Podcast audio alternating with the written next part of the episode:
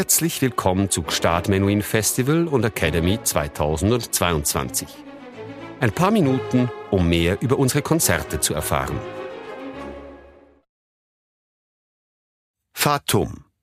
Schicksal Jan Liszecki und Jaap van Zweden.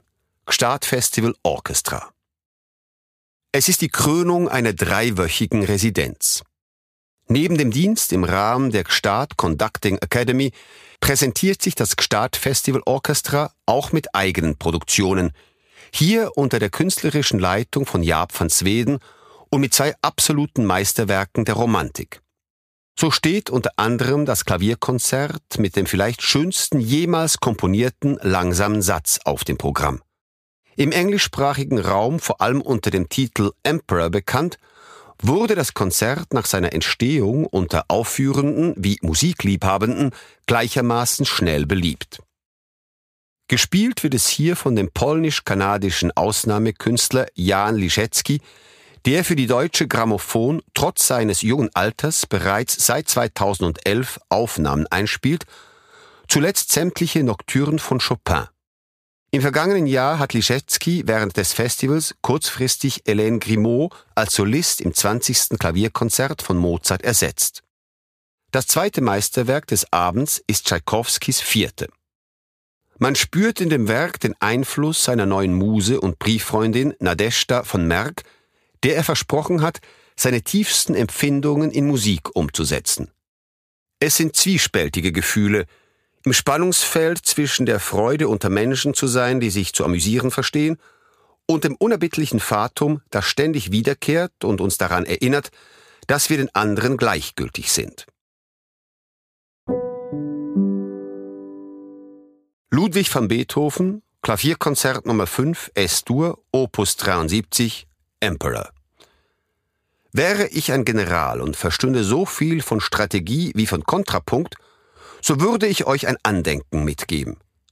Diese Äußerung, die Beethoven in einem Café einem französischen Offizier der Besatzungsarmee zuruft, sagt einiges aus über die Verbitterung, die der Komponist gegenüber seinem Idol Bonaparte empfindet, dem einstigen Bannenträger der Revolution der Völker, die sich im düsteren Jahr 1809 als blutbefleckter Tyrann und Schlechter der Wiener Bevölkerung erweist.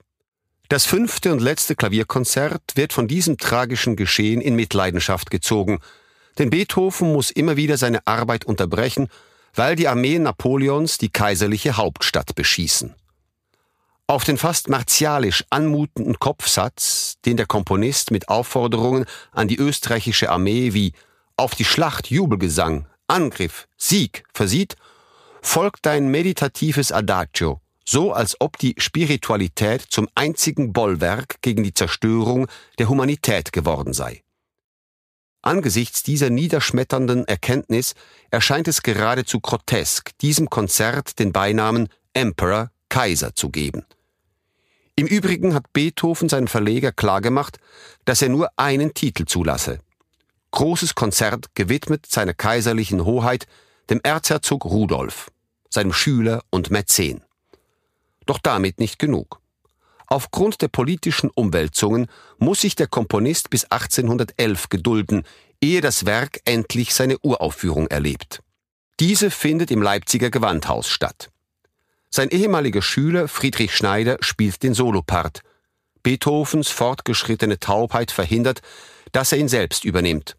Und Johann Philipp Christian Schulz dirigiert das ausgezeichnete sächsische Orchester. Es wird ein triumphaler Erfolg.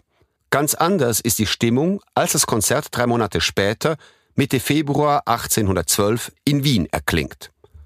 Obwohl Karl Czerny am Flügel alle Register seines Könnens zieht, lassen das Publikum und die Presse, die viel konservativer eingestellt sind als in Leipzig, kein gutes Haar am Werk und seinem Schöpfer. Dessen ungeachtet erfreut sich das S-Dur-Konzert schon bald gleichermaßen bei Musikfreunden wie Pianisten großer Popularität. Denn während die Ecksätze strahlenden Glanz entfalten, beeindruckt der mittlere Satz durch seine berührende Innigkeit. Peter Tschaikowski, Sinfonie Nummer 4 F-Moll, Opus 36, Fatum. Tschaikowski ist während der Komposition der Sinfonie Nummer 4 stark beeinflusst von seiner neuen Muse Nadeshtia von Meck, mit der er einen anregenden Briefwechsel pflegt. Im Mai 1877 schreibt er ihr, Im Moment bin ich ganz mit der Sinfonie beschäftigt, die ich noch im Winter zu schreiben begann und die ich Ihnen widmen möchte, denn Sie werden darin Echos Ihrer Ideen und Ihrer tiefsten Gefühle finden. Das gleichzeitig mit der Oper Eugen Onegin entstandene Werk wird in einem Brief an Frau von Meck bis ins kleinste Detail beschrieben. Das Bild, das der Komponist vom Allegro con fuoco am Schluss zeichnet, ist besonders repräsentativ für die allgemeine Geisteshaltung dieses Opus 36. Wenn du keinen Anlass zur Freude in dir selbst findest, beobachte die anderen. Geh zum Volk. Sieh, wie es sich vergnügen kann, indem es sich den Gefühlen einer uneingeschränkten Freude hingibt. Es ist das Bild eines großen Volksfests. Doch kaum denkst du nicht mehr an dich und hast dich vom Schauspiel des Glücks anderer in den Bann schlagen lassen, kommt das unaufhaltsame Fatum zurück und präsentiert sich vor dir. Die anderen jedoch brauchen dich nicht. Sie haben sich nicht einmal umgedreht. Wie glücklich sie sind über ihre einfachen und spontanen Gefühle. Du aber kannst nur dich selbst verantwortlich machen, sag also nicht, alles sei traurig auf dieser Welt. Es gibt einfache, aber starke Freuden. Freu dich über die Freude der anderen. Man kann trotzdem leben. Sonntag, 21. August 2022. 18 Uhr, Festivalzelt Gstaad. Jan Liszewski, Klavier. Gstaad Festival Orchestra. Jaap van Sweden, Leitung.